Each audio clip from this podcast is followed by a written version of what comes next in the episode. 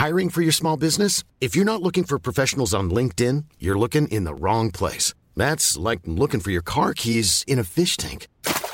LinkedIn helps you hire professionals you can't find anywhere else, even those who aren't actively searching for a new job but might be open to the perfect role. In a given month, over 70% of LinkedIn users don't even visit other leading job sites. So start looking in the right place. With LinkedIn, you can hire professionals like a professional. Post your free job on linkedin.com slash people today.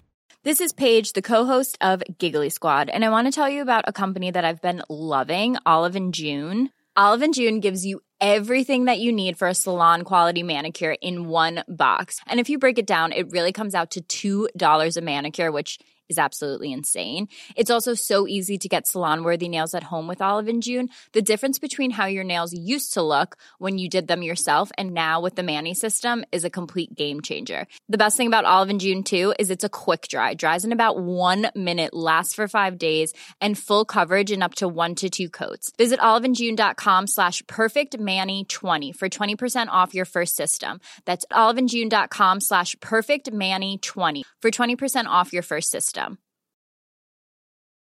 Millions of people have lost weight with personalized plans from Noom, like Evan, who can't stand salads and still lost 50 pounds. Salads, generally, for most people, are the easy button, right? For me, that wasn't an option. I never really was a salad guy. That's just not who I am. But Noom worked for me. Get your personalized plan today at Noom.com. Real Noom user compensated to provide their story. In four weeks, the typical Noom user can expect to lose one to two pounds per week. Individual results may vary. Et oui, vous l'avez compris, on va parler des sirènes. Et si vous pensez qu'il ne s'agit que d'une jolie rousse seulement bonne à épouser un prince, préparez-vous à être surpris. Allez, laissons-nous tenter par le chant des sirènes, et c'est parti pour un peu de culture. La sirène, comme on l'imagine aujourd'hui, est une descendante plus ou moins directe du folklore nordique. Mais il faut savoir que dans la mythologie grecque, il existe également des sirènes. Il s'agit alors de créatures mi-femmes, mi-oiseaux. Mais attention, il s'agit bien de sirènes et non de harpies, qui sont encore une autre créature de la mythologie grecque. D'ailleurs, dans les pays anglo-saxons, il y a généralement deux mots pour les différencier. En anglais, par exemple, on différencie la sirène grecque de la sirène nordique par les mots siren et mermaid ce qui du coup est vachement plus pratique. Pour commencer, attaquons par les sirènes grecques, puisque c'est d'elles dont nous avons la plus ancienne trace écrite. Il faut cependant savoir que l'origine des sirènes est très floue, et que différentes versions s'opposent sur certains points. Les sirènes sont les filles du dieu Achelos, un dieu fleuve, et de Melpomène, la muse du chant. Par leur parenté, les sirènes sont donc liées à l'eau et à la musique. Leur beauté est sans pareil, et leur chant est tel qu'il est capable d'attirer n'importe quel homme à elles afin de le dévorer. Mais on ne sait pas s'il s'agit d'être dévoré littéralement, ou s'il s'agit plutôt d'une figure de style pour dire qu'ils étaient dévorés par les paroles au point de se laisser mourir en les écoutant. Elles vivent sur une île rocheuse où elles attendent, entourées des cadavres de leurs victimes, le passage d'un bateau. C'est dans l'Odyssée qu'Homère nous parle pour la première fois d'aventures impliquant l'intervention de sirènes. C'est la sorcière Circé qui raconte que lors de la quête de la toison d'or menée par Jason, les argonautes passèrent devant l'île des sirènes. Heureusement parmi l'équipage, il y a Orphée, dont la mère est Calliope, la muse des poésies épiques. À l'approche de l'île des sirènes, il sortit sa lyre et entama un chant encore plus séduisant que celui des sirènes, ce qui empêcha l'équipage de se faire envoûter. Bon, sauf un, mais lui a carrément été sauvé par Aphrodite. Plus tard, c'est lors du voyage d'Ulysse pour rentrer chez lui que les sirènes interviennent. Dans ce cas-là, la sorcière Circé conseilla de boucher grâce à de la cire les oreilles de tout l'équipage. Mais Ulysse voulut entendre ce chant. Il se fit alors attacher au mât, donnant l'ordre à son équipage de ne détacher sous aucun prétexte, sauf une fois que l'île des sirènes serait passée. Ce serait après ne pas avoir réussi à attirer Ulysse alors qu'il avait entendu le contenu de leur chant qu'elle se serait jetée dans la mer à tout jamais par humiliation. Mais chez Homère, il n'est jamais fait mention d'hybridation pour les sirènes. Il semblerait que tous les textes attribuant des ailes aux sirènes soient postérieurs aux légendes homériennes. D'après Ovide, les sirènes étaient tellement tristes qu'Hadès ait réussi à enlever Perséphone qu'elles demandèrent aux dieux de leur accorder des ailes afin de pouvoir la chercher partout. Et quand je dis partout, ça veut dire sur la terre, dans les cieux, dans la mer et également dans le monde souterrain. Elles eurent alors des ailes, mais également la moitié d'un corps d'oiseau. A contrario, Hyginus, un écrivain romain, expliqua qu'il s'agissait plutôt d'une punition divine pour ne pas avoir empêché l'enlèvement de Perséphone. D'après Pausanias, un géographe et historien de l'Antiquité, elles auraient perdu leurs ailes après avoir défié les neuf muses lors d'un concours de chant. Les sirènes, pourtant sûres de leur talent, perdirent face aux filles de Zeus, et ces dernières exigèrent des couronnes faites à partir de leurs plumes, leur enlevant ainsi la capacité de voler. Ce serait après cet événement événement que les sirènes s'isolèrent sur des îles rocheuses près de la Sicile. Traditionnellement, les sirènes sont représentées au nombre de trois, l'une jouant de la lyre, l'autre de la flûte, et la dernière en train de chanter. Mais selon les auteurs et les sources, leur nombre évolue entre 2 et 8. Donc, si on résume, les sirènes seraient nées avec un corps totalement humain, sachant qu'elles sont les filles d'une muse et d'un dieu. Elles ont obtenu des dieux le don de voler, mais l'ont perdu en donnant leur plume aux muses. Elles s'exilèrent ensuite sur une île, commençant ainsi à attirer les marins. Elles y croisèrent d'abord Jason et les Argonautes, puis plus tard Ulysse, avant de se jeter à la mer. Voilà pour l'histoire des sirènes grecques, qui finit tout de même sur un véritable trait d'union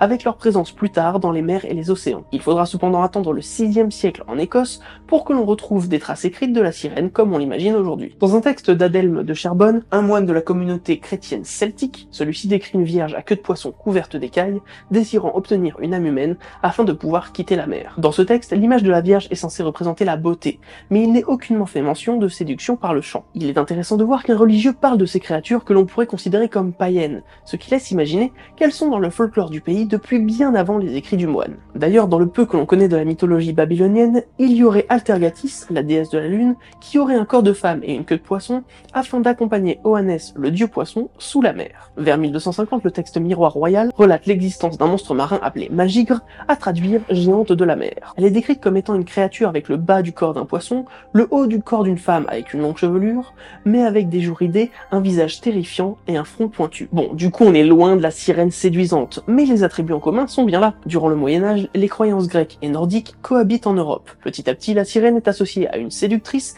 qui détourne les hommes et surtout les marins du droit chemin. Et je vais pas préciser quel chemin parce qu'on va encore dire que je tape sur les religieux. Les sirènes sont alors utilisées comme métaphore du désir charnel et de la luxure. Et si vous ne me croyez pas, je vous conseille de checker le bestiaire divin de Guillaume Leclerc en 1210 qui va jusqu'à comparer l'image de la sirène au diable. D'ailleurs, l'image de la tentatrice est également visible à travers des représentations de la sirène, accompagnées d'éléments qui étaient associés à l'époque aux prostituées. Bah oui, ancrons bien l'idée que les femmes ne sont que des viles créatures qui cherchent à débaucher l'esprit des pauvres hommes. On trouve donc fréquemment des sirènes avec peigne, miroir et cheveux longs détachés, car oui, une femme respectable à l'époque doit porter le voile. À partir du 15e siècle, la sirène grecque est complètement passée de mode. On ne parle plus que de cette créature hybride descendante du folklore nordique. De plus en plus de témoignages de leur existence sont ramenés par les marins, mais également par les habitants des côtes. En 1403 à Edam en Hollande, une sirène aurait été découverte dans un lac. L'histoire raconte qu'il s'agissait d'une femme retrouvée nue, entourée d'algues vertes et parlant une langue inconnue. Elle fut accueillie dans le village et apprit même à tisser. À sa mort, elle fut enterrée comme une chrétienne, car on considéra que Dieu lui avait accordé une âme pour avoir pris la décision de ne plus jamais retourner à la mer. En 1493, Christophe Colomb lui-même en aurait observé et d'après son carnet de voyage, elles n'étaient pas aussi belles qu'on les décrit de nombreuses histoires faisant plus ou moins référence aux sirènes commencent à se faire connaître un peu partout en Europe. On leur prête alors de nouveaux attributs comme la prédiction de tempête, l'immortalité ou encore une queue divisée en deux. Oui, comme le logo d'une certaine chaîne de café. Pour l'anecdote, leur logo est d'ailleurs inspiré d'une gravure sur bois datant du XVIe siècle. C'est d'ailleurs à cette même époque que de fausses sirènes commencent à voir le jour. De faux corps de sirènes desséchées commencent à être exposés dans les foires et les musées. Les témoignages des marins continuent à affluer durant les siècles suivants. Mais évidemment, de nombreux naturalistes mettent en garde contre ces histoires qui ne peuvent, d'après eux, en aucun cas être vraies. Mais le 19e siècle va donner un nouveau coup de boost aux légendes sur les sirènes. Hans Christian Andersen écrit La Petite Sirène en 1835, transformant ainsi la ville tentatrice en une créature amoureuse, mais toujours à la recherche d'une âme. Et sans vouloir vous spoiler, la petite sirène d'Andersen finit par se suicider, se transformant ainsi en fille de l'air. La boucle est alors bouclée. Merci Andersen. En parallèle, les fausses sirènes se perfectionnent du côté de l'Asie. On assemble des bustes d'orang-outan ou de guenon à des queues de gros poissons à l'image de la sirène de Lee. Une création japonaise commandée par Henry Lee en 1883 afin d'en faire une véritable curiosité alors qu'il est quand même le directeur de l'aquarium de Brighton au Royaume-Uni. C'est dingue de voir comment l'homme est créatif quand il s'agit de détruire ce qui l'entoure pour son plaisir. Enfin, en 1989, la société Disney met sur un piédestal l'image de la douce sirène grâce à son adaptation du conte d'Andersen et redonne au passage à Ariel et à ses le talent de la musique. Aujourd'hui, la sirène est encore très présente et connaît d'ailleurs diverses images que ce soit dans Harry Potter, Pogno sur la falaise, Mermaid Melody ou Pirates des Caraïbes. On part cependant du principe que cette créature n'est qu'un mythe et qu'il est impossible qu'un être pareil existe puisque nous n'avons trouvé aucun corps. L'idée la plus répandue aujourd'hui par rapport aux témoignages existants est que les marins auraient confondu des dugons et des lamentins avec des femmes et leurs cris avec des chants dans une langue inconnue. Mais bon, perso, je pense qu'à moins d'être très très très très très imbibé en Rome et d'être totalement en il y a quand même peu de chances de confusion. Certains théoriciens et cryptozoologues émettent la possibilité de l'existence des sirènes par le biais d'une évolution parallèle à la nôtre qui aurait commencé il y a des milliers d'années. Sachant que le calamar géant a seulement été filmé cette dernière décennie, on constate qu'on connaît quand même très peu de choses de nos fonds marins. D'ailleurs, certains théoriciens associent même le bloop, ce fameux son capté pour la première fois en 1997,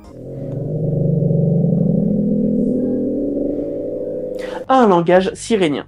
Dans cet épisode, je ne vous ai parlé que de l'évolution des légendes européennes, mais il y a de nombreuses mythologies à travers le monde qui parlent d'entités que l'on pourrait associer aux sirènes, comme les Ningyo au Japon par exemple. Mais peu importe si vous croyez ou non en l'existence des sirènes, aujourd'hui vous avez la possibilité de vous acheter des queues de sirènes, voire même de prendre des cours de mermaiding en piscine.